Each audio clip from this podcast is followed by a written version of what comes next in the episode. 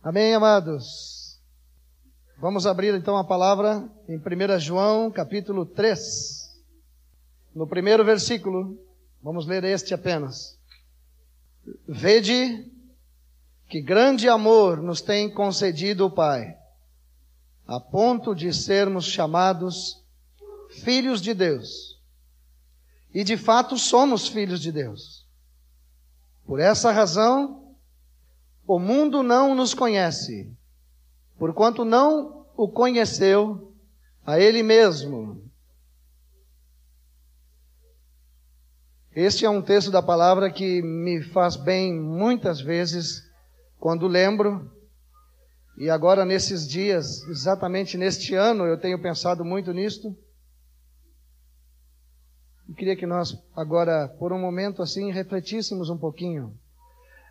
Às vezes a vida vai sendo levada, tocada para frente,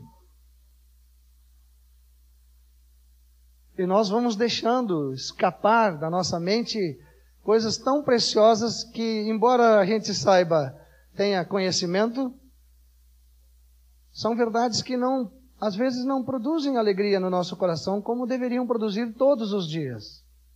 Esta é uma delas. Que grande amor nos tem concedido o Pai,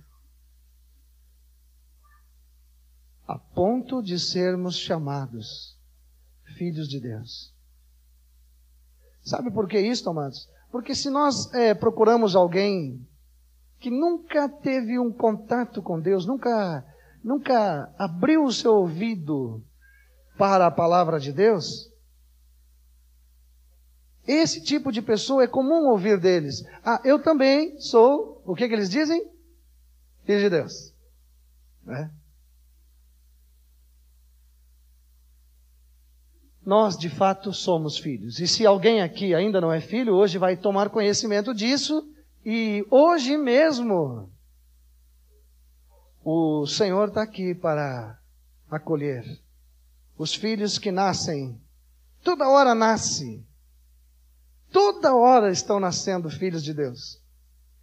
Às vezes, quando eu estou orando pelos países da igreja, é, é, onde a igreja é perseguida, apesar de que ela também é perseguida aqui, né, gente? Na verdade, todos aqueles que querem viver piedosamente serão perseguidos. Mas, quando eu estou orando, se ouve muito falar que está crescendo o islamismo, está crescendo muita coisa. Ah, onde é que vamos parar? O negócio está crescendo. O que está crescendo é o reino de Deus.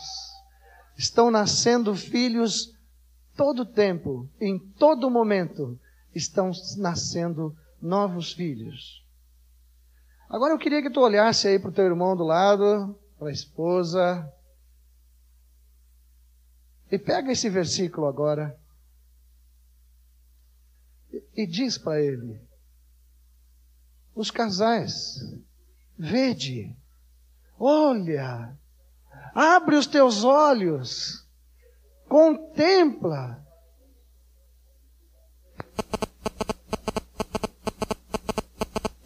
Vede que grande amor nos tem concedido o Pai. Hein? A ponto de sermos chamados filhos de Deus. Aleluia! Toda noite aqui estávamos cantando o amor de Deus, o amor de Deus, o amor de Deus. E Deus hoje está querendo dizer para nós termos os olhos abertos. Às vezes a gente pensa que somos filhos de Deus e tudo bem. Parece que Deus não tinha outra alternativa a não ser ter nós como filhos. Às vezes somos filhos que pensam que quem está sendo honrado é o Pai. Nós fomos honrados por Deus. Onde estávamos nós? Mortos. Hein? Alguém aqui estava vivo? Antes de conhecer o Senhor?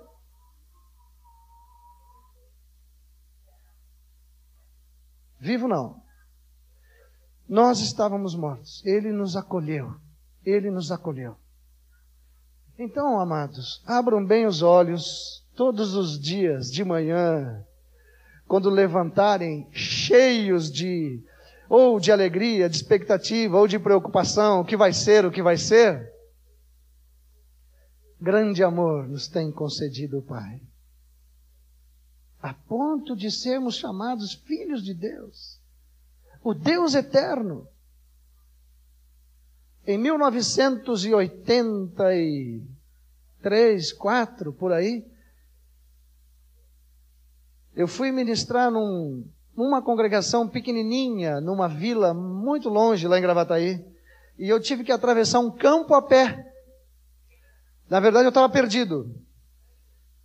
E eu enxergava as luzinhas longe assim, mas o céu estava totalmente estrelado, cheio de estrela, e eu comecei a olhar tudo aquilo, não sabia mais onde é que eu ia.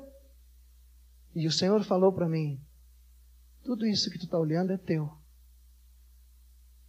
Que grande amor eu tenho manifestado na tua vida, a ponto de te tornar meu filho, e sendo filho, herdeiro de todas as coisas. Que alegria! Tantas alegrias eu tive assim, com palavras tão simples, tão pequenininhas, mas poderosas, hein? Vede que grande amor nos tem concedido o Pai, a ponto de sermos chamados filhos de Deus. Então, se alguém aqui pensa que é filho de Deus porque está fazendo um favor para Deus, não. Ele é que está nos amando profundamente e repartindo em nós a sua vida. Há um tempo atrás, exatamente lá por abril, eu trouxe uma palavra para os discipuladores a respeito desses filhos de Deus, bem-nascidos. Quem estava lá para ouvir aquela palavra? Ih, gente. Pois é. Então eu falei naquele dia e depois uma outra vez sobre os bem-nascidos. Aqueles filhos que nasceram direitinho, né? Aqueles com o Apgar, né? Como é que é o nome do negócio aquele? Apgar 10, hein? Os bem-nascidos. E hoje eu quero falar um pouquinho sobre eles. Só que não vou falar aquela palavra lá. Vamos falar dos filhos só hoje, né? Como nascem os filhos de Deus? Vocês têm ideia de como nascem os filhos de Deus? Sabe que entra muito facilmente, as coisas entram, os enganos entram e eles vão ficando ali. E eles vão sendo absorvidos na igreja. Eu já ouvi tantas vezes, olha, antigamente eu era católico, mas agora. Agora o que, amado? agora o que? Antigamente eu não prestava, mas agora. Hein? É, agora eu presto. Nós temos, estamos sempre olhando uma situação anterior e uma realidade atual, e por aí nós comparamos que somos filhos. Não é bem assim. Como nascem? Tiago 1,18. Pois segundo o seu querer, ele nos gerou pela palavra da verdade, para que fôssemos como que primícias das suas criaturas. Que coisa! Levanta a mão os filhos de Deus aqui. Todos os que sabem que são filhos de Deus. Pode baixar. Sabe como nasceram? Pela divina semente a semente do alto, a semente de Deus. Ela é que entrou no coração de todos. Ela é a única que pode gerar filhos de Deus. Que tal, hein? Anotem bem na mente de vocês. Para nascer um filho de Deus, ele tem que ser gerado pela palavra da verdade. As boas novas foram anunciadas aos homens de boa vontade, né? Os anjos, né? Mas ninguém nasce filho de Deus por causa dos homens de boa vontade, e nem pela boa vontade dos homens. Porque Deus encerrou todos debaixo da desobediência, todos debaixo do pecado, e ele enviou o seu filho. Ele enviou o seu filho para, através da obra de Cristo, o seu Espírito e a sua palavra, nos darem vida. Então, como nascem os filhos? Se são filhos de Deus, a semente tem que ser de Deus. Então, antigamente nós não éramos alguma coisa, né? Ah, antigamente eu era um monte de coisa. Aí vem aquela lista. Era tantas coisas que eu era que eu nem me lembro o que sou. Mas nós éramos filhos da desobediência, filhos das trevas.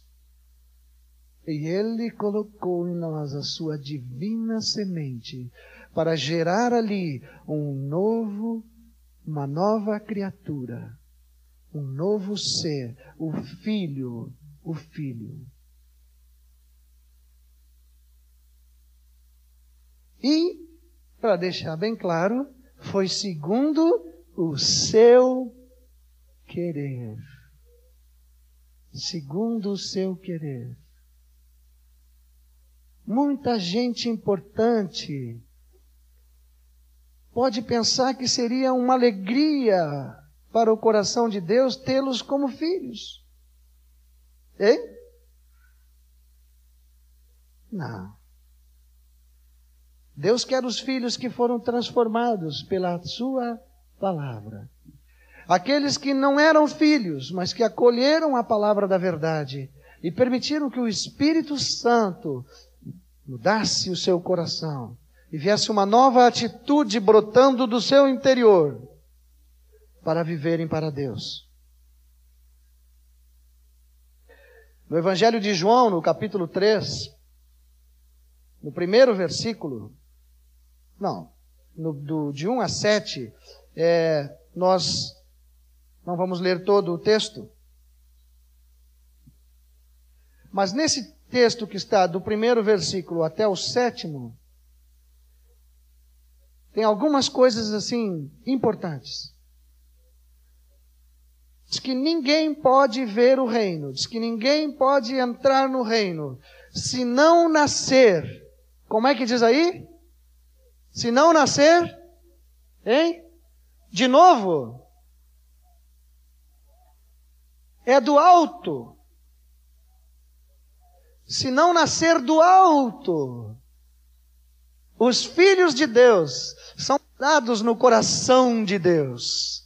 Filho de Deus não é gerado em qualquer ambiente natural. Eles são gerados lá no coração de Deus. Lembra que o anjo disse para Maria: descerá sobre ti o Espírito Santo, e o poder do Altíssimo te envolverá e aquele que vai nascer de ti será chamado Filho de Deus. Assim, assim, por obra do Espírito Santo. Então, amados, esse Nicodemos que conversou com Jesus aqui, ele tinha muito assunto. O sujeito estava muito bem informado. E o Senhor disse para ele assim: Tu precisa nascer do alto.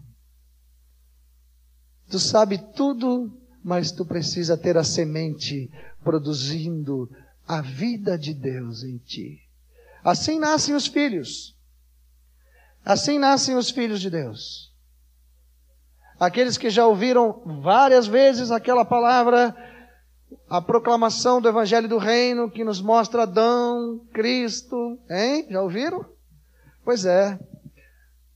Ali está bem definido as, as pessoas que estão em Adão, as que estão em Cristo. As que estão em Cristo não são aquelas que são melhores, não são, não é o melhor de Adão, né? Já teve um Moacir aqui que falou isso, né? Não era eu, né? Mas não é o melhor de Adão que é filho de Deus, viu, amados? Os filhos de Deus são aqueles que se arrependeram de estar em Adão e deixaram que a semente do alto produzisse vida neles. Arrependidos, arrependidos.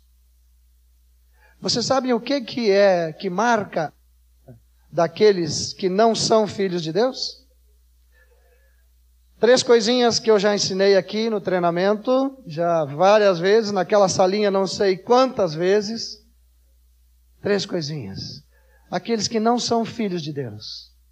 Eles não creem na palavra de Deus. É por isso que eles são chamados de incrédulos. Eles não gostam, né? Mas são incrédulos porque não creem. Eles não aceitam que esta palavra possa produzir qualquer fruto na vida deles.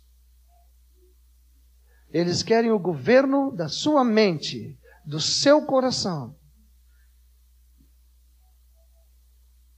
E eles deliberadamente desobedecem a toda a palavra de Deus. E eles insistem que Deus é o Pai deles. Agora, amados, se Deus quer ter uma família de muitos filhos semelhantes a Jesus, e essa família, ela vai sair desse grupo que eu mencionei agora há pouco aqui, duvidam da palavra de Deus, são independentes de Deus, desobedecem a Deus, mas é daí que vai sair a família. Então, o que precisa acontecer com estas pessoas?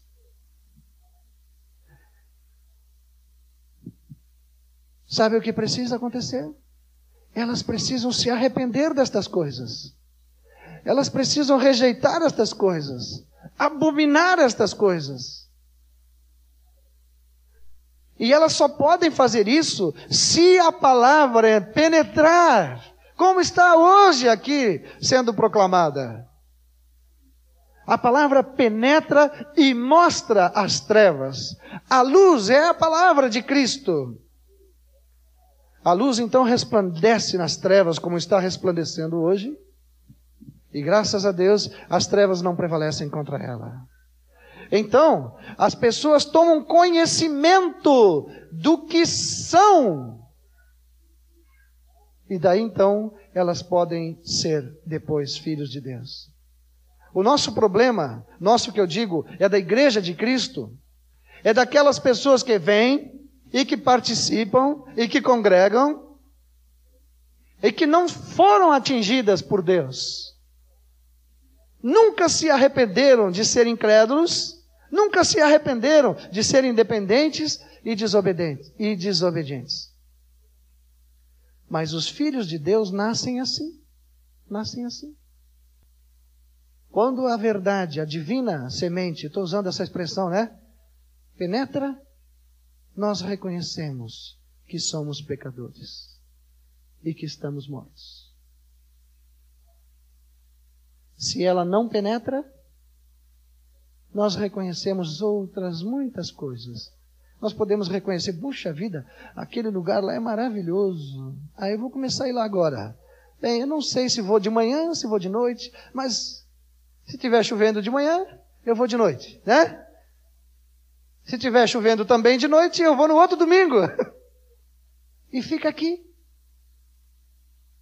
E começa a se familiarizar com tudo. Se temos alguém aqui assim, Deus quer que hoje tu nasça no reino. Hoje tu nasça bem nascido, um filho de Deus, gerado pela palavra da verdade e pelo por decisão de Deus. Filhos. Coisa boa ser filho, amado.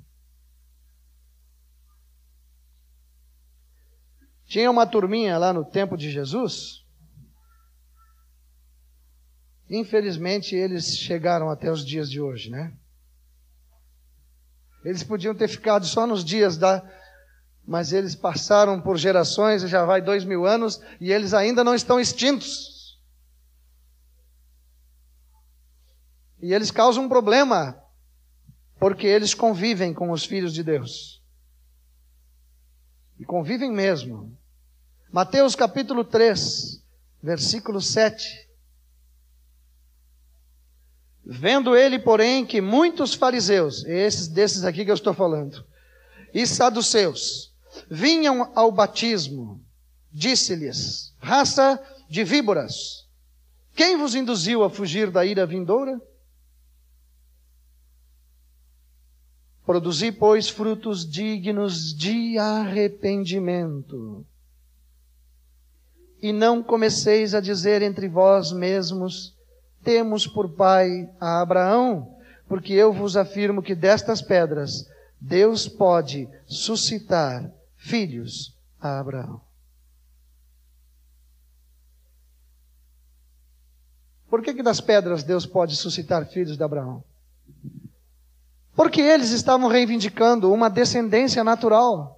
Mas descendência natural, todo homem natural está morto. Deus nos deu vida em Cristo Jesus. Então, para gerar mais filho de Abraão igual aqueles ali, podia Deus fazer das pedras. Mas Deus estava querendo tocá-los, porque Deus os havia destinado para serem filhos em Cristo Jesus. Mas eles não. Aqui a luta foi grande. Se vocês quiserem um dia ler o Novo Testamento só para ver a conversa dessa gente aqui, vocês vão ver como a luta foi grande mesmo. Em Marcos capítulo 1, versículo 4, apareceu João Batista no deserto pregando o batismo de arrependimento para a remissão de pecados. Saíam a ter com ele toda a província da Judéia e todos os habitantes de Jerusalém, e confessando os seus pecados, eram batizados por ele no Rio Jordão.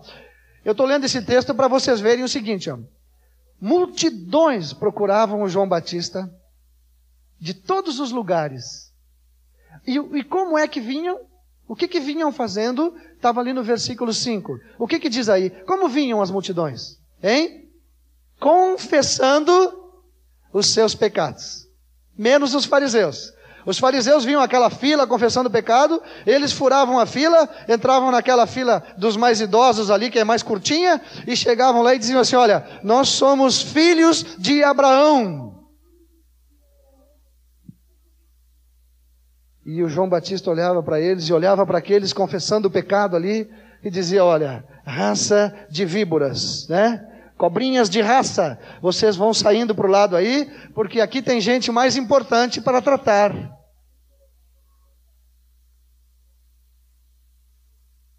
Jesus disse que não veio buscar nenhum justo, ele só veio buscar pecadores. Vocês sabiam que no céu, o céu vai ficar lotadinho só de pecadores? Hein? Nenhum justo. Eu vou explicar. É bom? Só Jesus disse assim: ó, Eu sou o caminho, a verdade, a vida. Ninguém vem ao Pai se não for por mim. Agora, se a pessoa não reconhece que é um pecador, ela jamais vai chegar a Cristo. Ela jamais vai se arrepender.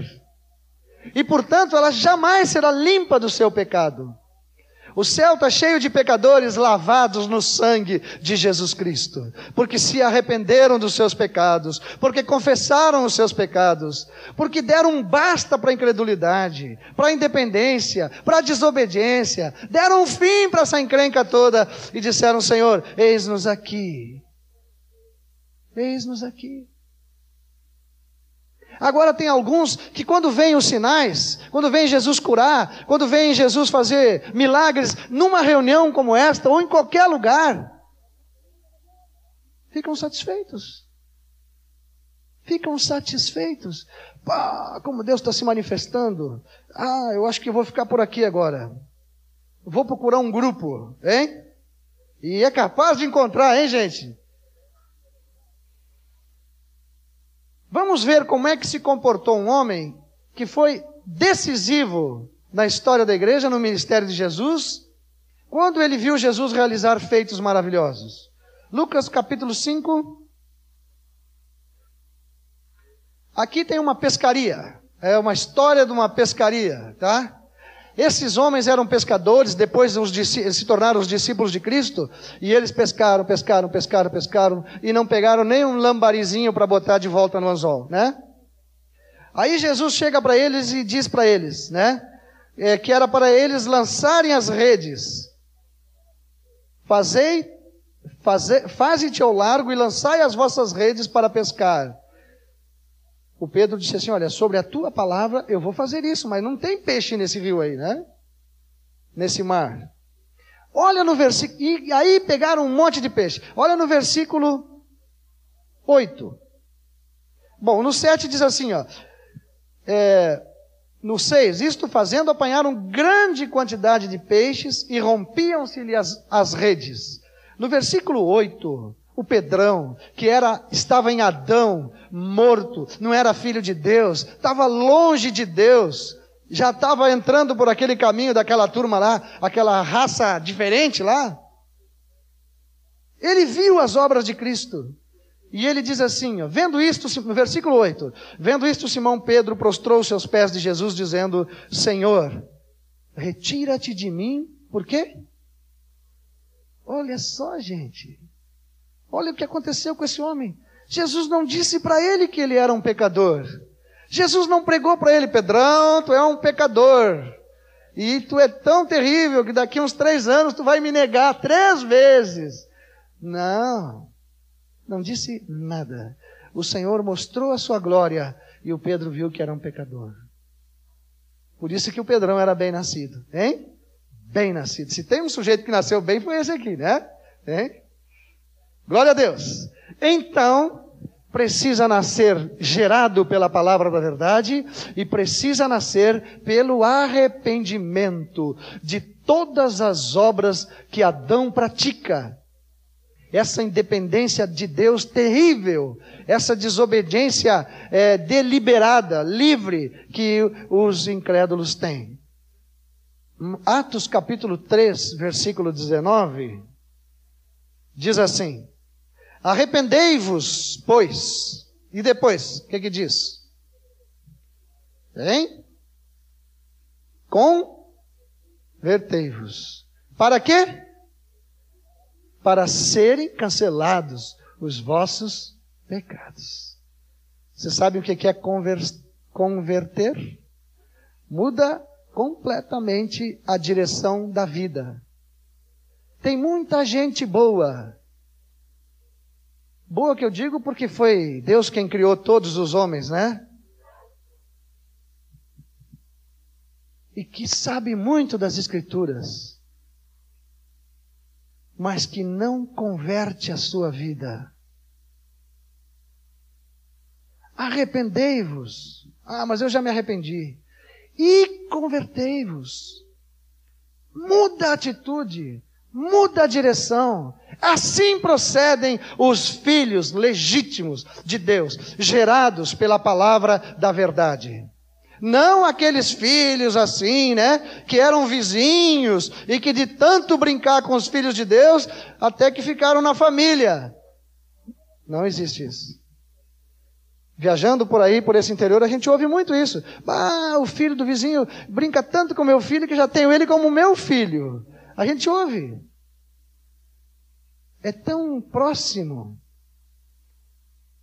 Mas na família de Deus, os filhos dos vizinhos nunca serão filhos de Deus, a menos que sejam gerados pela palavra da verdade e que nasçam pelo um arrependimento genuíno no coração deles.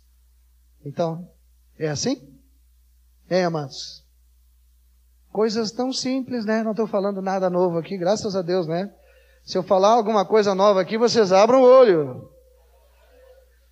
Mas é assim que procede. Convertidos. Convertidos. Convertidos. Hein? Como é que nós chegamos em Cristo? Senhor, está aqui, Senhor. Agora te alegra, porque decidi por ti, Senhor. Oh, assim chegamos? Ou nós chegamos assim, retira-te de mim, Senhor, porque eu sou um pecador. Ou quem sabe somos como aqueles publicanos que oravam no templo três vezes por dia. Hein? E ainda, Senhor, ainda bem que eu não sou como aquela figura que está lá atrás. Ó. Eu não, eu jejuo duas vezes por semana. Eu teve vezes que jejuei dois dias na semana assim, eu pensei, ih, jejuei como um bom fariseu hoje. Mas, nada. Agora o outro, qual foi a atitude do outro? Tem, tem misericórdia de mim. Eu sou um pecador. Aí Deus olhou para ele e disse assim: bah, que filhão que está nascendo ali. Hein?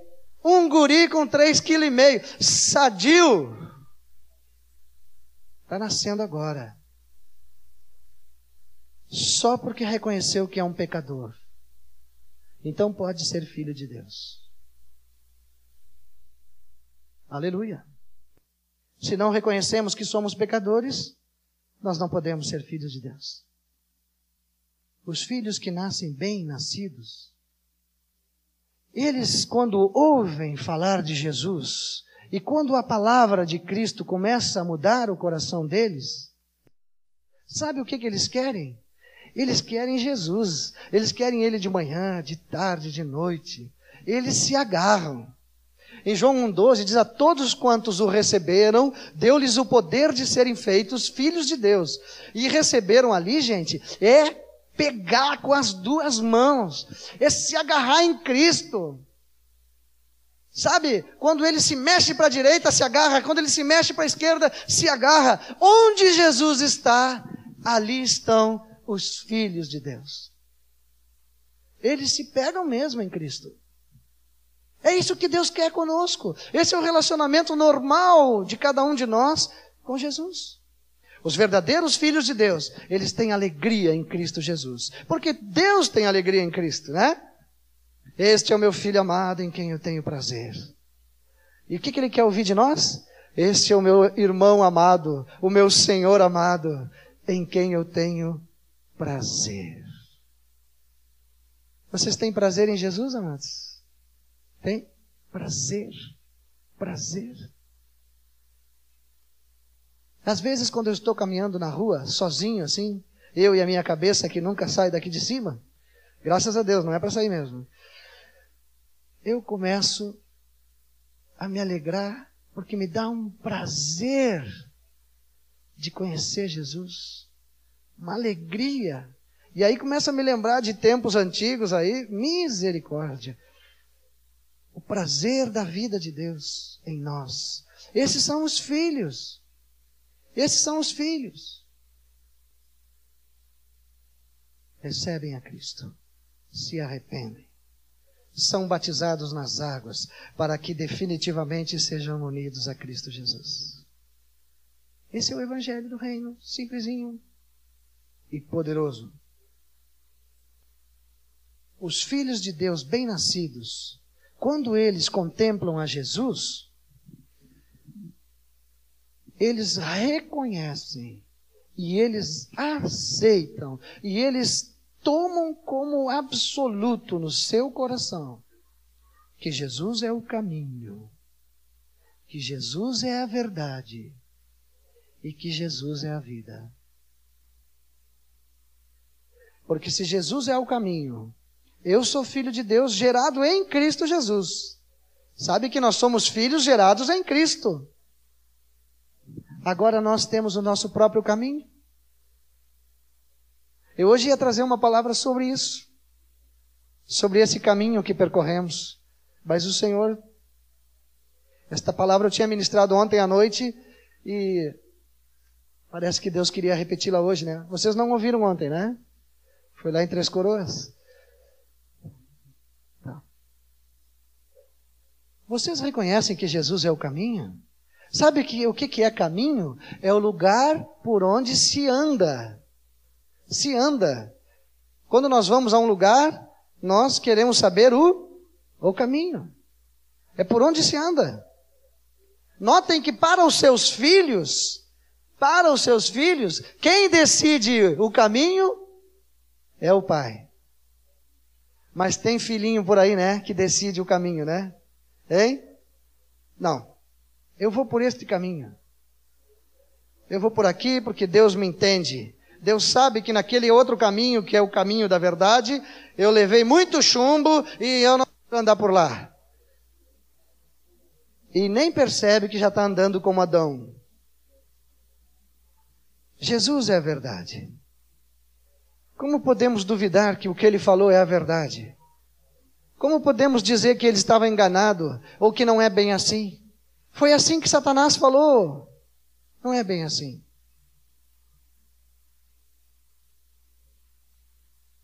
Muito bem. É, meditando sobre essa palavra, eu estava pensando assim que quando Deus quer filhos, a impressão que dá no nosso coração, pelo menos no meu deu, tá? Eu vou falar sempre do meu, né? Não vou dizer do nosso aí, porque. É que Deus estava tão preocupado com o meu estado miserável no pecado, que ele pensou assim: puxa vida, mas vou deixar esse cara se liquidar de vez, né? Não. Fazer o seguinte: eu vou um ato de misericórdia aqui, vou transformar ele num filho e vou deixar ele por aqui num cantinho, né? Contratam os anjos mais experientes e cria uma creche lá, né? Não. A Bíblia diz que Deus amou o mundo de tal maneira que deu o seu Filho unigênito para que todo o que nele crê não pereça, mas tenha a vida eterna. Agora, olhem bem, Deus amou o mundo. Por isso é que ele deu o filho. Sabe o que, o que, que o Senhor me mostrou? Ele me mostrou que ele contemplava o seu filho, a glória do seu filho, a beleza do seu filho, e o coração dele se encheu de um desejo profundo de multiplicar a vida de Jesus. Aí ele olha para nós e, e nos ama profundamente. Eu vou dar a eles a oportunidade de neles se multiplicar a vida de Jesus. Ele sabia que para fazer isso, o próprio Cristo teria que morrer na cruz para que o nosso pecado fosse perdoado. Agora, todos vocês que levantaram as mãos e que são filhos de Deus, sabem qual é a vocação de vocês, o alvo de Deus, o propósito de Deus? é que a vida de Jesus, que foi colocada gratuitamente em cada um de vocês, essa vida se multiplique em vocês, que o Cristo de Deus possa crescer em cada um de nós e a sua glória seja contemplada na terra, nos filhos, nos filhos. Hein? Como isso é diferente das verdades evangélicas que entram pela nossa cabeça e que nos fazem apenas membros de um currículo, mas nós somos, na verdade, é filhos de Deus. De fato somos, diz ali o João, né? O que, que Deus dá para os seus filhinhos, amados? Vamos ver que alimento vem de Deus para essas criancinhas que, que nascem. Pode ser que nasça algum hoje aqui já fica sabendo o que vai comer a partir de hoje, né? A comida do Senhor nunca eleva os níveis de colesterol, viu?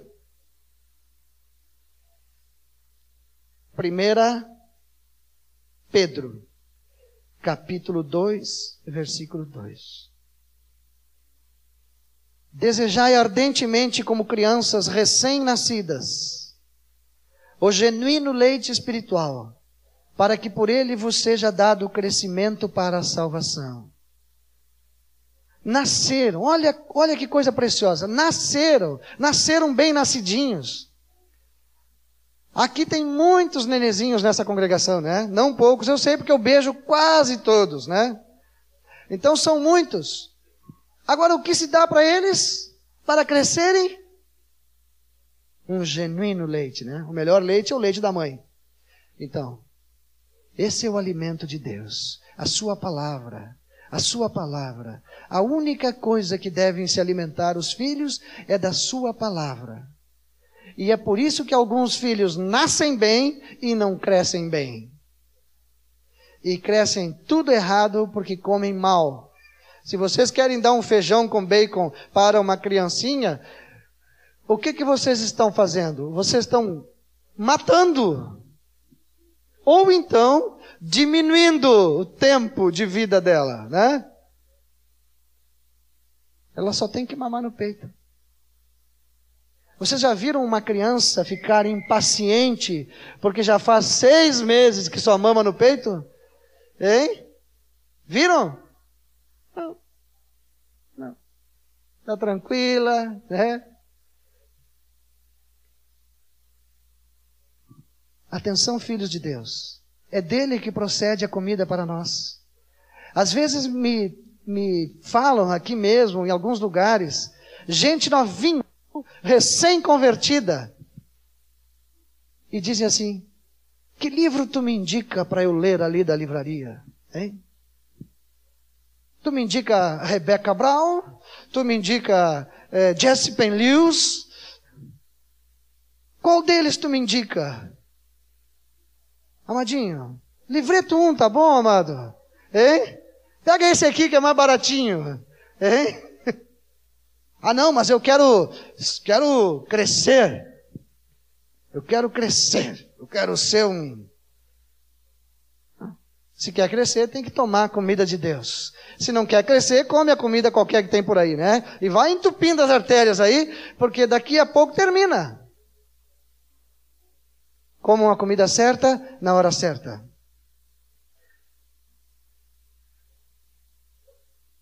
João 6,57. Quem precisa sair aí, por favor, tá? Não se constranja. Eu não vou pensar que não está boa a palavra.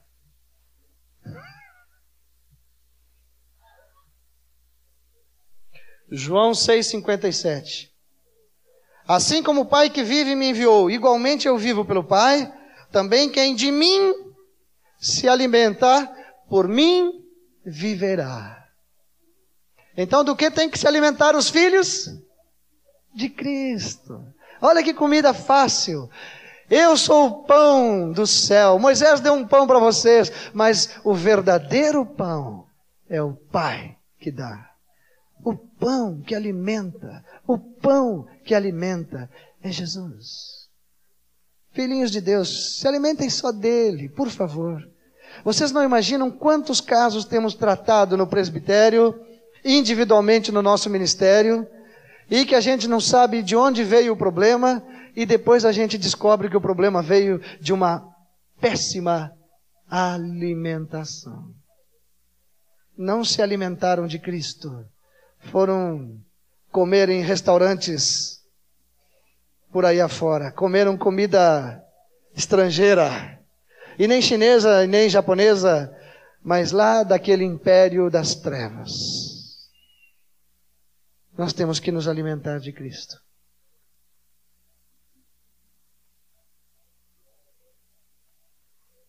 Para sermos sadios, Deus quer que tudo que entre nos nossos ouvidos seja a palavra de Cristo. Uma vez, uma pessoa, não sei, acho que era um jovem, falou com o Nilcinho, o que tu tem contra eu ouvir as músicas do mundo? Se são músicas, se eu gosto da melodia, e às vezes quando são aquelas músicas em outro idioma, eu tampouco entendo mesmo. Que mal me faz? Daí o Senhor deu esta palavra aqui. A fé Vem por onde? Ouvir o quê? De Cristo. Só por aí. Só por aí. Só por aí. Uma vez um irmão disse assim: Eu já estou não sei quantos dias jejuando para o Senhor aumentar a minha fé. Eu disse: Então tu precisa é ouvir a palavra de Cristo. É a única fonte de fé que existe no universo. Atenção, amados. A única fonte de fé é a palavra de Cristo. Isso é o que tem que entrar nos ouvidos dos filhos de Deus. Porque Deus nos deu Jesus como, como Senhor, como Mestre, para nós seguirmos a palavra dele. E toda vez que criamos problema para nós mesmos, eu sei por mim, é porque eu não dei ouvidos à palavra de Cristo. Então Deus não quer que tenhamos problemas, nenhum. Por isso, Ele nos coloca assim ouvir a palavra de Cristo.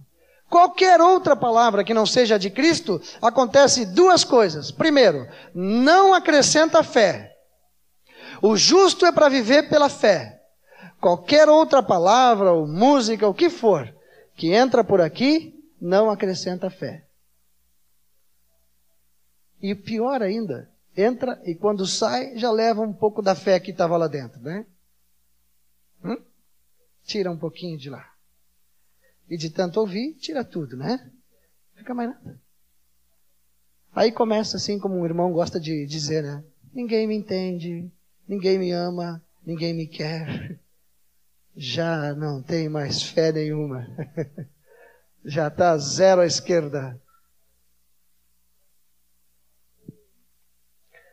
Glória a Deus. Como vivem os filhos de Deus. Ah, tem coisa aqui, gente. Efésios 4, capítulo 20. Vocês já me ouviram pregar tudo isso outras vezes, viu? Efésios 4:20 diz assim: Não foi assim que aprendestes a Cristo. Tem todo um contexto anterior aqui. Se é que de fato tendes ouvido e nele fostes instruídos, segundo é a verdade em em Jesus. Verdade só é verdade se estiver em Jesus. Ele é a verdade. Ele é a verdade. Quantas vezes eu já ouvi de pessoas do mundo? Quantas vezes já me disseram assim: Tu está pensando que tu é o dono da verdade? Não, não estou não. A verdade é que está em mim.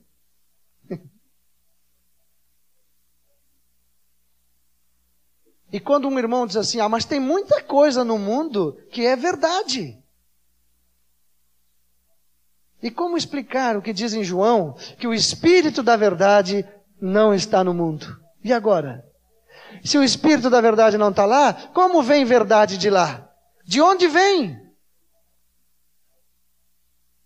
Nós temos que andar no caminho e na verdade em Jesus, conforme Efésios 4. Em Jesus. A verdade, ela tem que ser em Jesus. Se vocês não absorverem esta palavra claramente, então poderão ser conduzidos para lá e para cá, por vários ventos de doutrina, sendo levados para todo lado. E tudo vai ser bom, a única coisa é que vai sair é a centralidade em Cristo. Efésios 5:1. Sede, pois, imitadores de Deus, como filhos amados. São tudo afirmações assim simples da palavra e que nos ajudam a definir claramente não só a nossa identidade como filhos de Deus, mas também a razão pela qual nós existimos e por que e como devemos viver. Para nós ficar livres de toda aquela escravidão que tínhamos antes. Imitadores de Deus. Como filhos amados. Vocês notam que um filho que ama, ele ele está olhando para o pai. E ele copia tudo. Porque o pai é o modelo dele. E se os filhos naturais procedem assim, como devem proceder os filhos espirituais? Como devem proceder os filhos de Deus? Como podem passar uma semana inteira sem contemplar a Deus na Sua palavra, como passar uma semana inteira sem contemplá-lo em oração? E depois achar que estão imitando ele. Mas começam a se esquecer de suas obras. Começam a esquecer como ele é. E como imitá-lo então?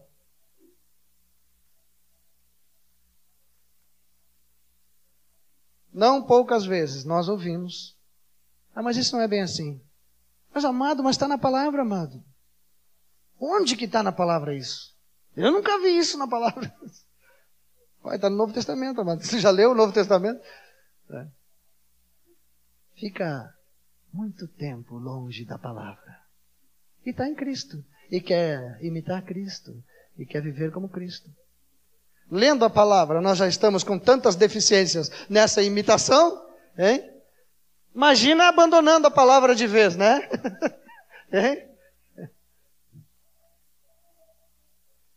Então, pai, o pai quer um relacionamento com os filhos. Os bem-nascidos são chamados todos os dias à presença do pai para um relacionamento bem ajustadinho, bem ajustadinho. Porque do pai procede toda a palavra que precisamos e todo o suprimento que necessitamos. Tudo vem dele. Toda palavra de consolo, toda palavra de ânimo, toda palavra que nos leva para frente.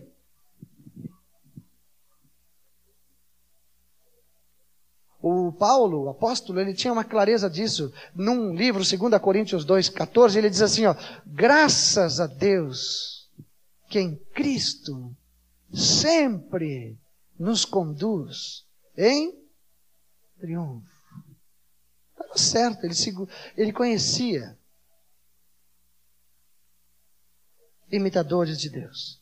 Há um domingo atrás, dois domingos atrás, o Volney ministrou aqui sobre renovação da mente, renovação da mente. Olha, gente, aquela palavra é para nós. É para nós. Os filhos bem-nascidos, eles têm um trabalho intenso para renovar a mente. Para renovar a mente. A mente de Adão não serve para os filhos de Deus. E nós temos que trabalhar, nós temos que buscar a vontade de Deus, temos que ter a verdade segundo ela é, em Jesus. Não adianta me dizer que é verdade, tem que ser verdade em Jesus. Tem que ser um fato na vida dele, tem que ter procedido da boca dele.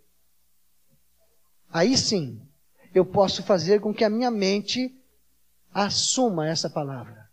E com isso minha mente vai sendo renovada de todos os princípios e coisas que me separaram de Deus. Como Deus é um pai responsável, ele, a gurizada vai crescendo, né? E ele bota todo mundo no, no trabalho.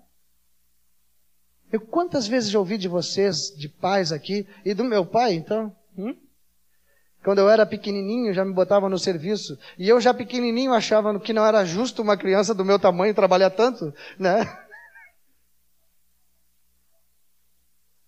Deus quer nos colocar no trabalho, gente. Somos filhos dele. Sabe o que, que Jesus disse dele? Jesus diz assim: ó, o meu pai, o que, que ele faz? Trabalha até agora. E eu trabalho também. É só os meus discípulos que não. Isso ele não disse. Vamos, vamos colocar a verdade segundo ela é em Jesus. Mas ele disse que o Pai trabalha até agora. Quando ele andava com os discípulos, olhando aquela seara toda lá, ele olhou aquele monte de gente. Ele sabe que todo o trabalho de Deus envolvia aquela gente toda, né? Alguns pensam que o trabalho de Deus é ficar medindo a distância entre uma estrelinha e outra para ver se ela não saiu dali. Hein? Hein? Parece que Deus fica só preocupado com o universo. Nós é que somos a preocupação de Deus. Quando ele viu aquela multidão, ele disse aos discípulos: Rogai ao Senhor da seara. Quem viu o quê? Trabalhadores.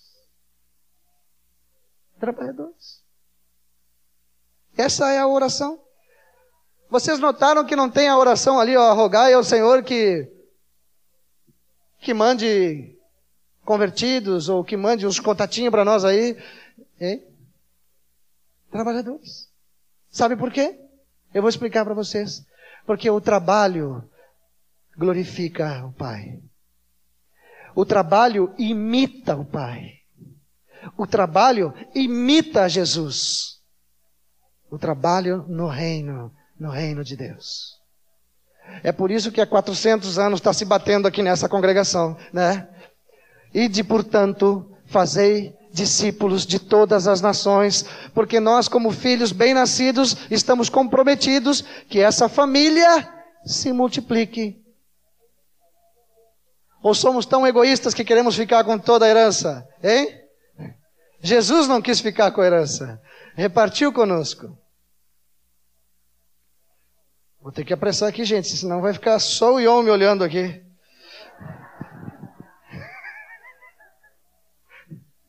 E a Marta, ela vai ter que esperar por ele. E aí a Doloí que estava esperando por mim também.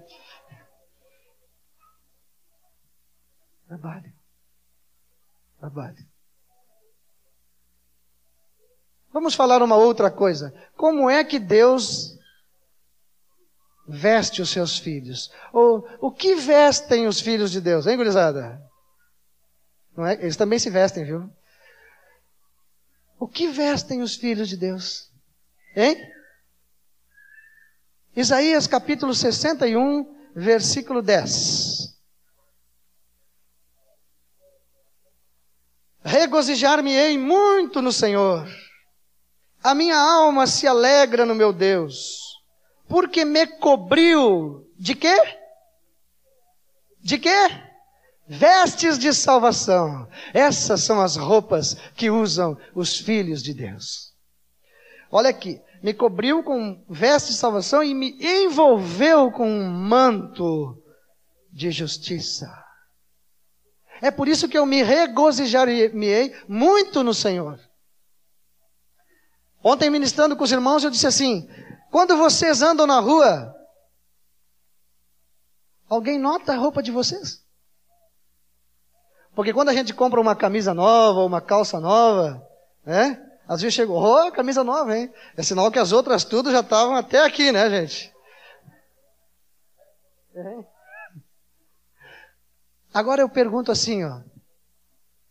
Notam as roupas de salvação que nós usamos?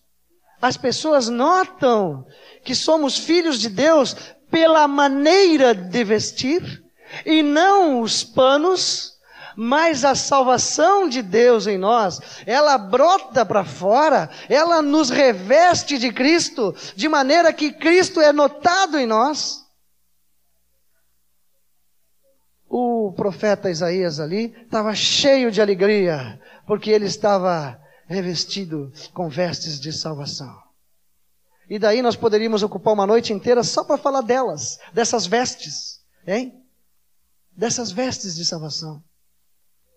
A simplicidade de Cristo, a pureza de Cristo, tudo que é dele, tudo que envolve a sua vida, as vestes de salvação, a alegria, hein? Davi no Salmo 51, ele diz assim, ó, que era para o Senhor é, é, devolver, né? Não é bem essa palavra, a alegria da salvação. De esconder a alegria da salvação quando realmente foi salvo e está alegre por isso. Vamos lá. Vestes de salvação. Coisas tão simplesinhas, amados. Os filhos de Deus, todos são férteis. Volta e meia a gente ora por uma mãe que não pode ficar grávida, e aí ora também por um marido, não que ele não pode ficar grávido, mas ele não, não pode gerar filhos e assim vai. Volta e meia. Só que os filhos de Deus, nenhum é estéreo. Quando Deus criou Adão e Eva, antes do pecado, ele disse para eles o que? Crescei e multiplicai-vos. Quando nós nascemos em Cristo, será que Ele mudou? Será que agora que nascemos em Cristo e somos filhos de Deus, Ele mudou o seu mandamento? Não, não mudou, amados. Primeiro foi o natural e depois o espiritual, mas a palavra é a mesma. Crescei e multiplicai-vos, para serem filhos sadios, sadios, sadios. Filhos bem-nascidos, bem-nascidos.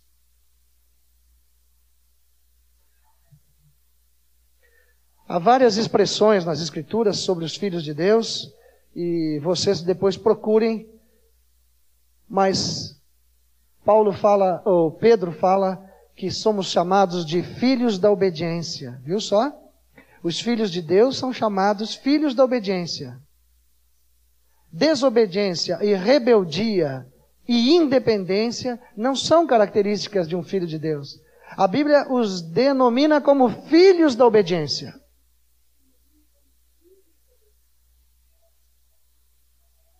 Bem-aventurados os pacificadores, porque serão chamados o que mesmo? Filhos de Deus. Filhos de Deus. E filhos da luz. Olha, filhos da luz tem várias referências. Filhos da luz.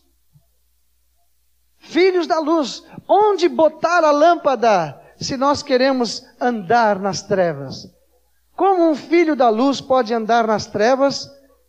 Hein, gente? Ele precisa esconder em algum lugar a sua luz. Jesus disse assim: ninguém acende uma candeia, uma vela, uma vida. Ninguém acende uma vida para colocá-la debaixo da cama. Hein? Não.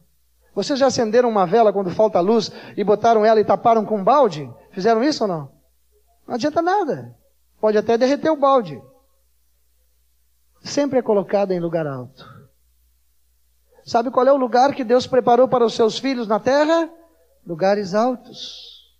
Lugares altos. Resplandeceis como luzeiros no mundo em trevas. Luzeiros no mundo em trevas. Esses são os filhos de Deus. Os filhos de Deus. Para que os homens vejam as vossas boas obras e glorifiquem o vosso Pai que está nos céus. Os luzeiros. E outras tantas palavras que temos aqui. Deus não quer nem um filho doente, nem um filho escravo do pecado, nem um filho que não tenha nascido, Deus não quer o filho do vizinho, a menos que ele se arrependa e mude a sua identidade. Deus quer filhos bem nascidos, gerados pela palavra da verdade. Essa palavra que ouvimos aqui. Então agora eu vou pedir que nós fiquemos de pé, todos nós. Muitos já saíram, mas muitos estão aqui.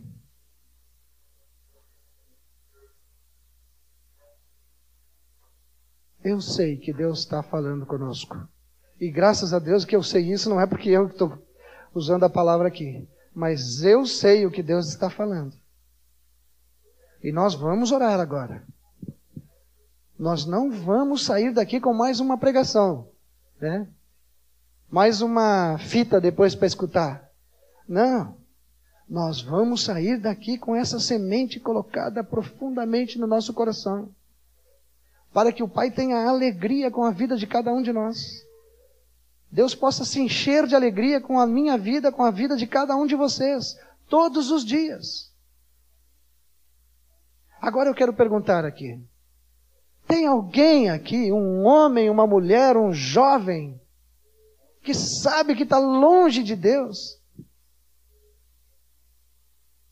Quem sabe tu não tem, nunca viste o Senhor de longe. Quem sabe tu é o filho dos vizinhos? Tem alguém aqui? Porque se tem aqui, eu preciso abraçar essa pessoa, e eu preciso orar com essa pessoa, e eu preciso que ela saia daqui hoje com um novo pai. Satanás vai sair dessa paternidade aí, e ele vai entregar, e nós vamos orar juntos. Se alguém está aqui, foi trazido por algum irmão, venham aqui na frente para que eu possa orar e os irmãos todos aqui possam orar. Por favor, se tem, venham. Venham agora aqui. Venham agora aqui porque uh, o tempo está andando aí. Senão fico só eu e tu aqui depois. Aleluia. Aleluia. Hoje o encontro da salinha veio para cá. Que bom, né, gente? Tem muita gente curiosa, nunca sabe o que acontece na salinha, né? Aleluia! Eu nem sei o nome deles, nem de onde vieram. Ah, eu sei só o nome do Ademir, porque nós oramos por ele agora. Bom, o Ademir primeiro veio aqui, recebeu uma palavra de cura, agora ele está vindo aqui para receber a vida eterna. Podem vir mais aqui, ó. Eu estou com fé, tô achando que vai encher também aí atrás. Vede que grande amor nos tem concedido o Pai, a ponto de sermos chamados filhos de Deus. Filhos de Deus. filhos de Deus. Não é uma coisa simples, não. É um grande amor que nos tem concedido o Pai. E ainda tem alguém que precisa ser alvo desse amor hoje aqui. Hoje aqui. Aleluia. Aleluia. Estendam as mãos para cá. Chegamos? Ou nós chegamos assim, retira-te de mim, Senhor, porque eu sou um pecador. Ou quem sabe, somos como aqueles publicanos que oravam no templo três vezes por dia. Hein? E ainda, Senhor, ainda bem que eu não sou como aquela figura que está lá atrás. Ó. Eu não. Eu jejuo duas vezes por semana. Eu teve vezes que jejuei dois dias na semana assim. Eu pensei, ih, jejuei como um bom fariseu hoje. Mas, nada. Agora o outro, qual foi a atitude do outro? Tem, tem misericórdia de mim. Eu sou um pecador. Aí Deus olhou para ele e disse assim: bah, que filhão que está nascendo ali. Hein? Um guri com três quilos e meio, sadio. Está nascendo agora. Só porque reconheceu que é um pecador. Então pode ser filho de Deus. Em João 1,12 diz: A todos quantos o receberam, deu-lhes o poder de serem feitos filhos de Deus. E receberam ali, gente, é pegar com as duas mãos, é se agarrar em Cristo. Sabe, quando ele se mexe para a direita, se agarra, quando ele se mexe para a esquerda, se agarra. Onde Jesus está, ali estão os filhos de Deus. Eles se pegam mesmo em Cristo. É isso que Deus quer conosco. Esse é o relacionamento normal de cada um de nós com Jesus. Os verdadeiros filhos de Deus, eles têm alegria em Cristo Jesus. Porque Deus tem alegria em Cristo, né? Este é o meu filho amado em quem eu tenho prazer. E o que, que ele quer ouvir de nós? Este é o meu irmão amado, o meu Senhor amado, em quem eu tenho prazer. Vocês têm prazer em Jesus, amados? Tem? Prazer. Prazer. Às vezes, quando eu estou caminhando na rua, sozinho assim, eu e a minha cabeça que nunca sai daqui de cima, graças a Deus, não é para sair mesmo eu começo a me alegrar, porque me dá um prazer de conhecer Jesus, uma alegria. E aí começa a me lembrar de tempos antigos aí, misericórdia.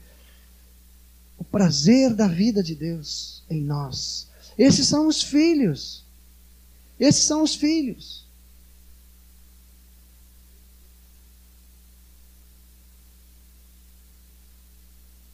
recebem a Cristo, se arrependem, são batizados nas águas para que definitivamente sejam unidos a Cristo Jesus. Esse é o Evangelho do Reino, simplesinho e poderoso.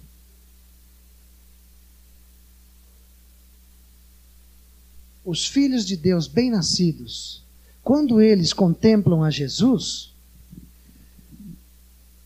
eles reconhecem e eles aceitam, e eles tomam como absoluto no seu coração que Jesus é o caminho, que Jesus é a verdade e que Jesus é a vida.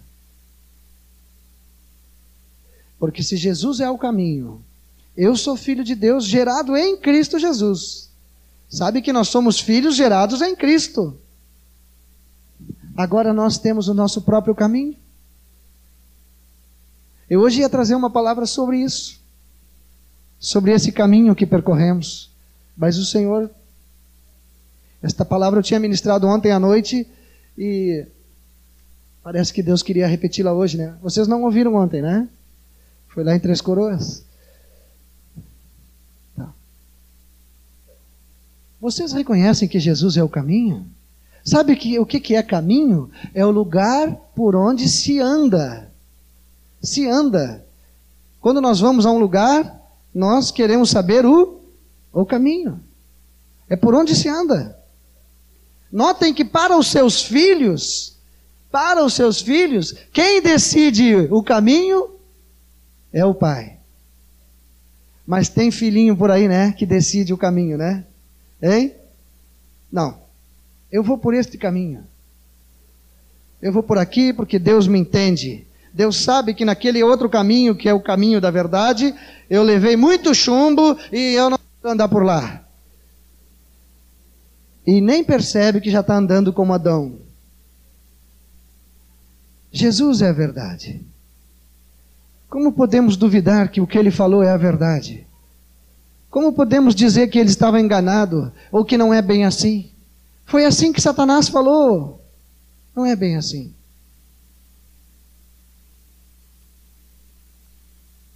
Muito bem.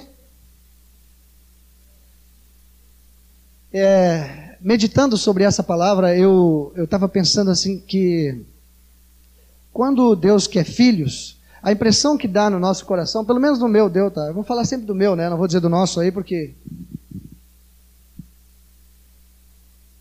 É que Deus estava tão preocupado com o meu estado miserável no pecado, que ele pensou assim: puxa vida, mas vou deixar esse cara se liquidar de vez, né?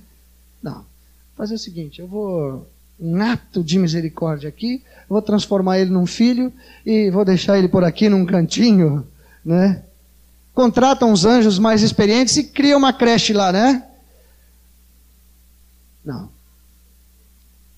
A Bíblia diz que Deus amou o mundo de tal maneira que deu o seu Filho unigênito, para que todo o que nele crê não pereça, mas tenha a vida eterna. Agora, olhem bem: Deus amou o mundo. Por isso é que ele deu o Filho. Sabe o que o, que, que o Senhor me mostrou?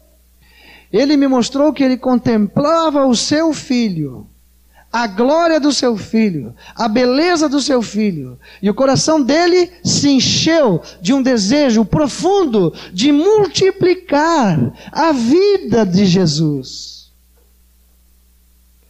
Aí ele olha para nós e, e nos ama profundamente. Eu vou dar a eles a oportunidade de neles se multiplicar a vida de Jesus. Ele sabia que para fazer isso, o próprio Cristo teria que morrer na cruz para que o nosso pecado fosse perdoado. Agora, todos vocês que levantaram as mãos e que são filhos de Deus, sabem qual é a vocação de vocês, o alvo de Deus, o propósito de Deus? É que a vida de Jesus, que foi colocada gratuitamente em cada um de vocês, essa vida se multiplique em vocês que o Cristo de Deus possa crescer em cada um de nós e a sua glória seja contemplada na terra, nos filhos, nos filhos. Hein? Como isso é diferente das verdades evangélicas que entram pela nossa cabeça e que nos fazem apenas membros de um currículo, mas nós somos, na verdade, é filhos de Deus. De fato somos, diz ali o João, né? O que, que Deus dá para os seus filhinhos, amados? Vamos ver que alimento vem de Deus para essas criancinhas que, que nascem. Pode ser que nasça algum hoje aqui já fica sabendo o que, que vai comer a partir de hoje, né?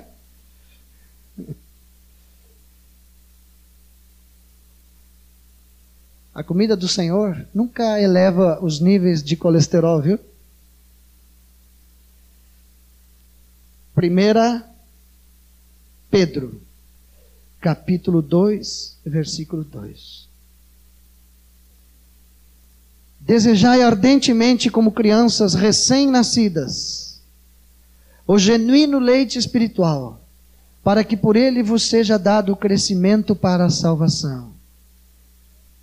Nasceram, olha, olha que coisa preciosa, nasceram, nasceram bem nascidinhos. Aqui tem muitos nenezinhos nessa congregação, né? Não poucos, eu sei porque eu beijo quase todos, né? Então são muitos. Agora o que se dá para eles para crescerem? Um genuíno leite, né? O melhor leite é o leite da mãe. Então, esse é o alimento de Deus, a Sua palavra. A Sua palavra. A única coisa que devem se alimentar os filhos é da Sua palavra. E é por isso que alguns filhos nascem bem e não crescem bem. E crescem tudo errado porque comem mal. Se vocês querem dar um feijão com bacon para uma criancinha, o que, que vocês estão fazendo? Vocês estão matando. Ou então diminuindo o tempo de vida dela, né? Ela só tem que mamar no peito. Vocês já viram uma criança ficar impaciente porque já faz seis meses que só mama no peito? Hein? Viram? Não. Está tranquila, né? Atenção, filhos de Deus. É dele que procede a comida para nós. Às vezes me, me falam aqui mesmo, em alguns lugares, gente novinha, recém-convertida, e dizem assim: Que livro tu me indica para eu ler ali da livraria? Hein? Tu me indica Rebecca Brown? Tu me indica eh, Jesse Pen Lewis? Qual deles tu me indica? Amadinho, livreto 1, um, tá bom, amado? Hein? Pega esse aqui que é mais baratinho. Hein? Ah, não, mas eu quero, quero crescer. Eu quero crescer. Eu quero ser um. Se quer crescer, tem que tomar a comida de Deus. Se não quer crescer, come a comida qualquer que tem por aí, né? E vai entupindo as artérias aí, porque daqui a pouco termina. Como uma comida certa, na hora certa.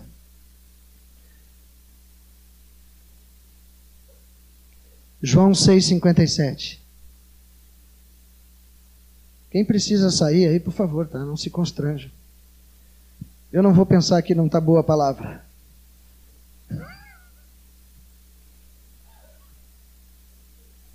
João 6,57. Assim como o Pai que vive me enviou, igualmente eu vivo pelo Pai, também quem de mim se alimentar, por mim viverá. Então, do que tem que se alimentar os filhos? De Cristo. Olha que comida fácil. Eu sou o pão do céu. Moisés deu um pão para vocês, mas o verdadeiro pão é o Pai que dá. O pão que alimenta, o pão que alimenta é Jesus. Filhinhos de Deus, se alimentem só dele, por favor. Vocês não imaginam quantos casos temos tratado no presbitério, individualmente no nosso ministério, e que a gente não sabe de onde veio o problema, e depois a gente descobre que o problema veio de uma péssima alimentação. Não se alimentaram de Cristo, foram comer em restaurantes por aí afora. Comeram comida estrangeira. E nem chinesa, nem japonesa, mas lá daquele império das trevas. Nós temos que nos alimentar de Cristo.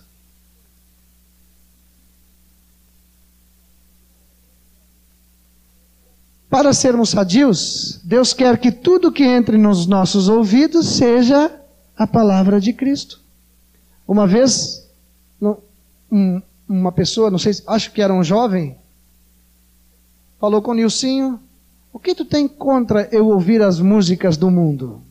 Se são músicas, se eu gosto da melodia, e às vezes quando são aquelas músicas em outro idioma, eu tampouco entendo mesmo. Que mal me faz? Daí o Senhor deu esta palavra aqui.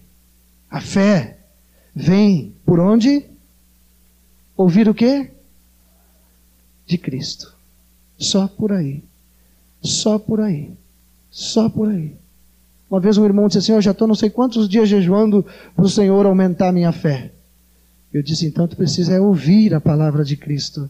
É a única fonte de fé que existe no universo. Atenção, amados. A única fonte de fé é a palavra de Cristo. Isso é o que tem que entrar nos ouvidos dos filhos de Deus. Porque Deus nos deu Jesus como, como Senhor, como Mestre, para nós seguirmos a palavra dele. E toda vez que criamos problema para nós mesmos, eu sei por mim, é porque eu não dei ouvidos à palavra de Cristo. Então Deus não quer que tenhamos problemas, nenhum. Por isso, Ele nos coloca assim: ouvir a palavra de Cristo. Qualquer outra palavra que não seja de Cristo, acontece duas coisas. Primeiro, não acrescenta fé.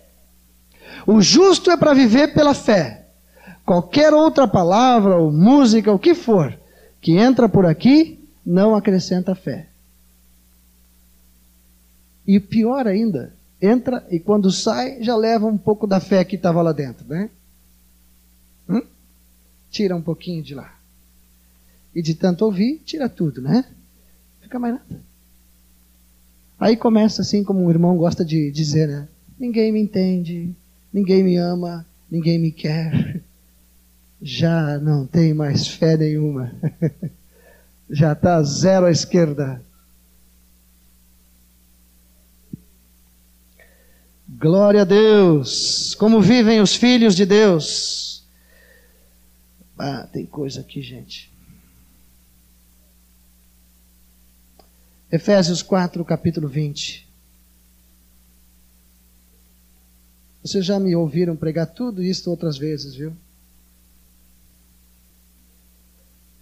Efésios 4, 20 diz assim: Não foi assim que aprendestes a Cristo. Tem todo um contexto anterior aqui. Se é que de fato tendes ouvido e nele fostes instruídos, segundo é a verdade em, em Jesus. Verdade só é verdade se estiver em Jesus. Ele é a verdade. Ele é a verdade. Quantas vezes eu já ouvi de pessoas do mundo? Quantas vezes já me disseram assim: Tu está pensando que tu é o dono da verdade? Não, não estou não. A verdade é que está em mim.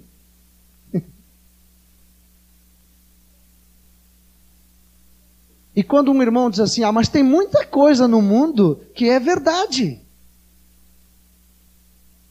E como explicar o que diz em João, que o Espírito da verdade não está no mundo? E agora?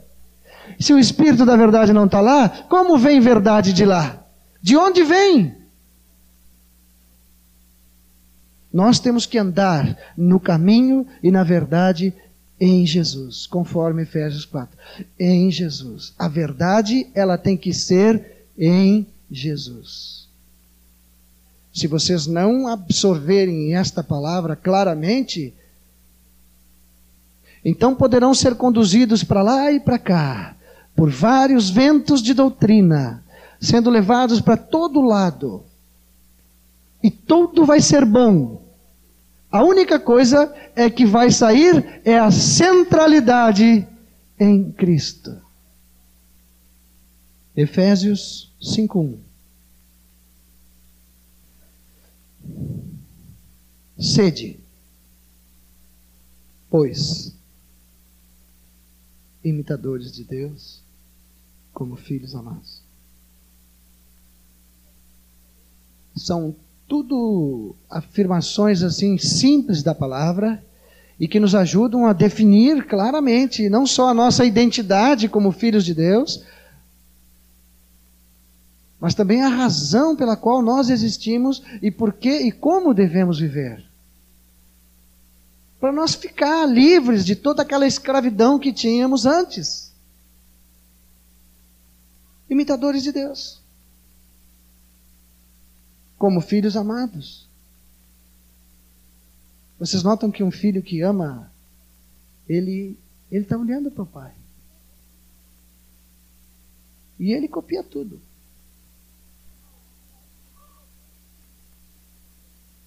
Porque o pai é o modelo dele. E se os filhos naturais procedem assim, como devem proceder os filhos espirituais? Como devem proceder os filhos de Deus? Como podem passar uma semana inteira sem contemplar a Deus na Sua palavra? Como passar uma semana inteira sem contemplá-lo em oração? E depois achar que estão imitando Ele, mas começam a se esquecer de suas obras. Começam a esquecer como ele é. E como imitá-lo então?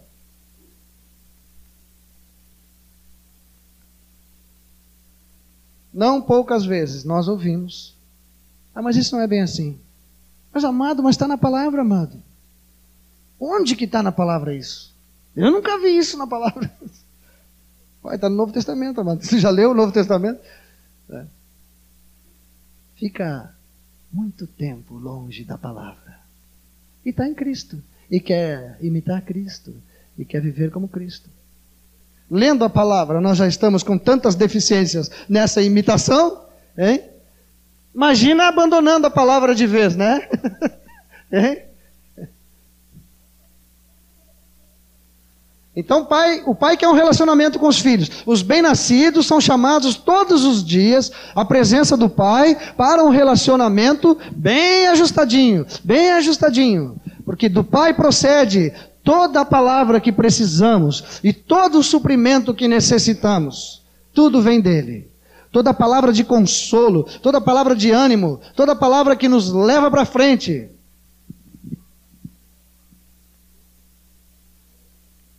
O Paulo, o apóstolo, ele tinha uma clareza disso. Num livro, 2 Coríntios 2, 14, ele diz assim: ó, graças a Deus que em Cristo sempre nos conduz em triunfo.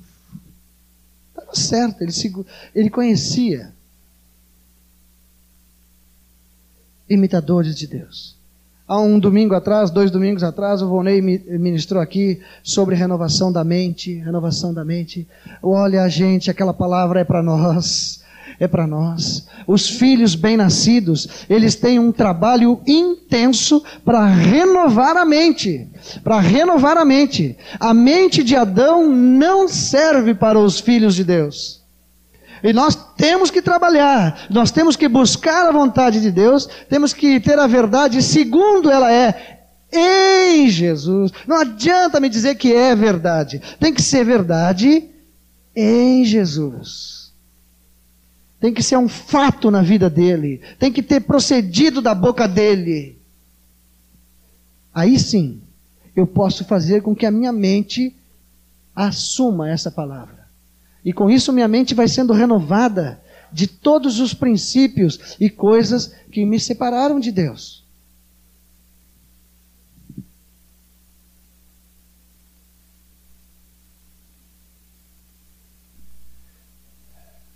Como Deus é um pai responsável, ele, a gurizada vai crescendo, né? E ele bota todo mundo no, no trabalho. Eu quantas vezes já ouvi de vocês, de pais aqui, e do meu pai, então? Hum? Quando eu era pequenininho, já me botava no serviço. E eu já pequenininho achava que não era justo uma criança do meu tamanho trabalhar tanto, né? Deus quer nos colocar no trabalho, gente. Somos filhos dele. Sabe o que, que Jesus disse dele? Jesus diz assim: ó, o meu pai, o que, que ele faz? Trabalha até agora. E eu trabalho também. É só os meus discípulos que não. Isso ele não disse. Vamos, vamos colocar a verdade segundo ela é em Jesus. Mas ele disse que o pai trabalha até agora. Quando ele andava com os discípulos, olhando aquela seara toda lá, ele olhou aquele monte de gente ele sabe que todo o trabalho de Deus envolvia aquela gente toda, né? Alguns pensam que o trabalho de Deus é ficar medindo a distância entre uma estrelinha e outra para ver se ela não saiu dali, hein? Hein? Parece que Deus fica só preocupado com o universo. Nós é que somos a preocupação de Deus. Quando ele viu aquela multidão, ele disse aos discípulos: Rogai ao Senhor da seara, que envia o quê? Trabalhadores. Trabalhadores. Essa é a oração. Vocês notaram que não tem a oração ali, ó, rogai ao Senhor que que mande convertidos ou que mande uns contatinhos para nós aí, hein? Trabalhadores. Sabe por quê? Eu vou explicar para vocês. Porque o trabalho glorifica o Pai. O trabalho imita o Pai. O trabalho imita Jesus. O trabalho no reino, no reino de Deus. É por isso que há 400 anos está se batendo aqui nessa congregação, né? E de, portanto, fazei discípulos de todas as nações, porque nós, como filhos bem-nascidos, estamos comprometidos que essa família se multiplique. Ou somos tão egoístas que queremos ficar com toda a herança, hein? Jesus não quis ficar com a herança, repartiu conosco. Vou ter que apressar aqui, gente, senão vai ficar só o Ion me olhando aqui.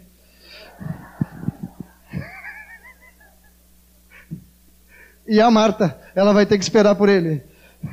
E aí a Doloí que estava esperando por mim também. Trabalho. Trabalho. Vamos falar uma outra coisa. Como é que Deus veste os seus filhos? Ou o que vestem os filhos de Deus, hein, gurizada? Não é? Eles também se vestem, viu? O que vestem os filhos de Deus? Hein?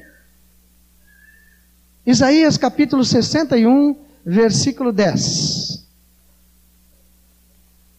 Regozijar-me-ei muito no Senhor a minha alma se alegra no meu Deus, porque me cobriu de quê? De quê? Vestes de salvação. Essas são as roupas que usam os filhos de Deus. Olha aqui, me cobriu com vestes de salvação e me envolveu com um manto de justiça. É por isso que eu me regozijarei muito no Senhor. Ontem, ministrando com os irmãos, eu disse assim: quando vocês andam na rua, alguém nota a roupa de vocês? Porque quando a gente compra uma camisa nova, uma calça nova, né? Às vezes chegou, oh, camisa nova, hein? É sinal que as outras tudo já estavam até aqui, né, gente? É. Agora eu pergunto assim, ó. Notam as roupas de salvação que nós usamos? As pessoas notam que somos filhos de Deus pela maneira de vestir e não os panos, mas a salvação de Deus em nós, ela brota para fora, ela nos reveste de Cristo, de maneira que Cristo é notado em nós. O profeta Isaías ali estava cheio de alegria, porque ele estava revestido com vestes de salvação. E daí nós poderíamos ocupar uma noite inteira só para falar delas, dessas vestes, hein? Dessas vestes de salvação. A simplicidade de Cristo, a pureza de Cristo, tudo que é dele, tudo que envolve a sua vida, as vestes de salvação, a alegria, hein? Davi no Salmo 51, ele diz assim, ó, que era para o Senhor é, é, devolver, né? não é bem essa palavra, a alegria da salvação.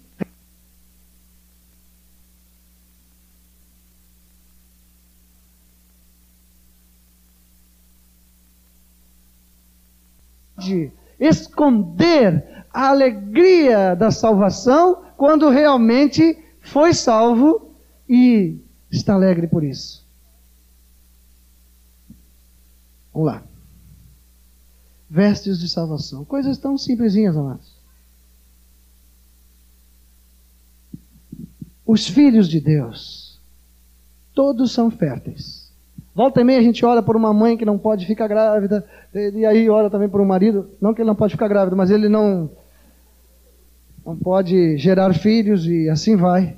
Volta e meia. Só que os filhos de Deus, nenhum é estéreo.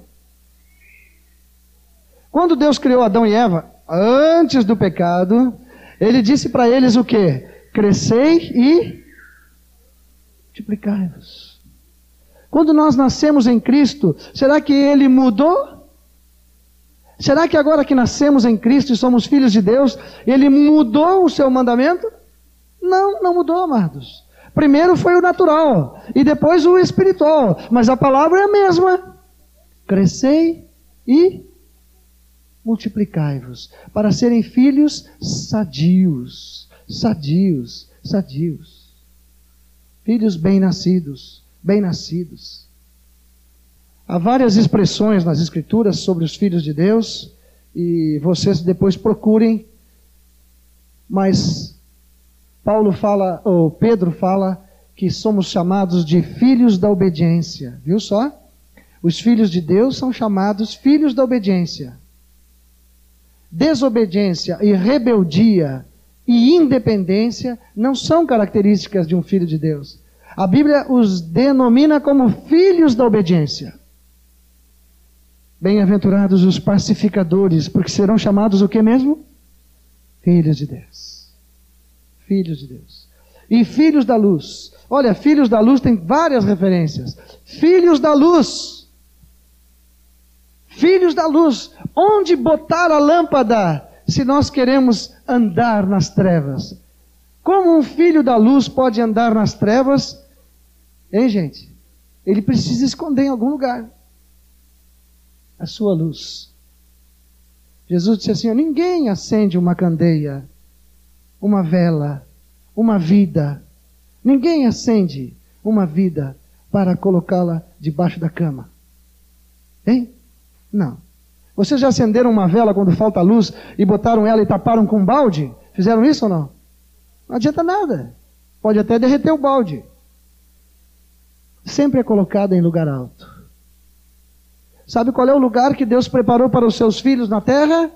Lugares altos. Lugares altos. Resplandeceis como luzeiros no mundo em trevas. Luzeiros no mundo em trevas. Esses são os filhos de Deus. Os filhos de Deus. Para que os homens vejam as vossas boas obras e glorifiquem o vosso Pai que está nos céus. Os luzeiros. E outras tantas palavras que temos aqui.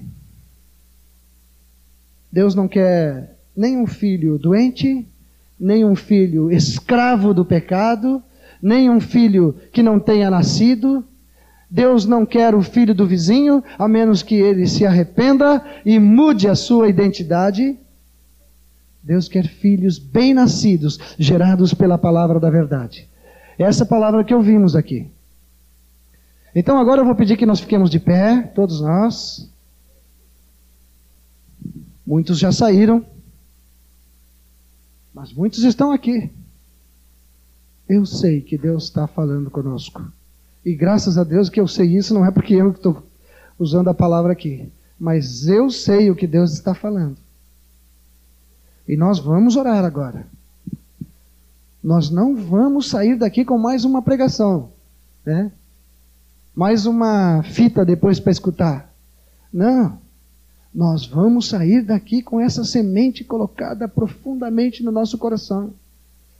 Para que o Pai tenha alegria com a vida de cada um de nós. Deus possa se encher de alegria com a minha vida, com a vida de cada um de vocês, todos os dias. Agora eu quero perguntar aqui: tem alguém aqui, um homem, uma mulher, um jovem, que sabe que está longe de Deus? Quem sabe tu não tem, nunca viste o Senhor de longe? Quem sabe tu é o filho dos vizinhos? Tem alguém aqui? Porque se tem aqui, eu preciso abraçar essa pessoa, e eu preciso orar com essa pessoa, e eu preciso que ela saia daqui hoje com um novo pai. Satanás vai sair dessa paternidade aí e ele vai entregar, e nós vamos orar juntos. Se alguém está aqui, foi trazido por algum irmão, venham aqui na frente para que eu possa orar e os irmãos todos aqui possam orar. Por favor, se tem, venham. Venham agora aqui. Venham agora aqui porque uh, o tempo está andando aí. Senão fico só eu e tu aqui depois. Aleluia. Aleluia. Hoje o encontro da salinha veio para cá. Que bom, né, gente? Tem muita gente curiosa, nunca sabe o que acontece na salinha, né? Aleluia! Eu nem sei o nome deles, nem de onde vieram. Ah, eu sei só o nome do Ademir, porque nós oramos por ele agora. Bom, o Ademir primeiro veio aqui, recebeu uma palavra de cura, agora ele está vindo aqui para receber a vida eterna. Podem vir mais aqui, ó. Eu estou com fé, estou achando que vai encher também aí atrás. Vede que grande amor nos tem concedido o Pai, a ponto de sermos chamados filhos de Deus. Filhos de Deus. Filhos de Deus. Não é uma coisa simples, não. É um grande amor que nos tem concedido o Pai. E ainda tem alguém que precisa ser alvo desse amor hoje aqui. Hoje aqui. Aleluia. Aleluia. Estendam as mãos para cá. Vocês olhem para mim aqui. Vou pedir que me olhem agora as pessoas que vieram à frente aqui. Vamos chamar vocês pelo nome, né? Como é teu nome? Carmelita. Carmelita.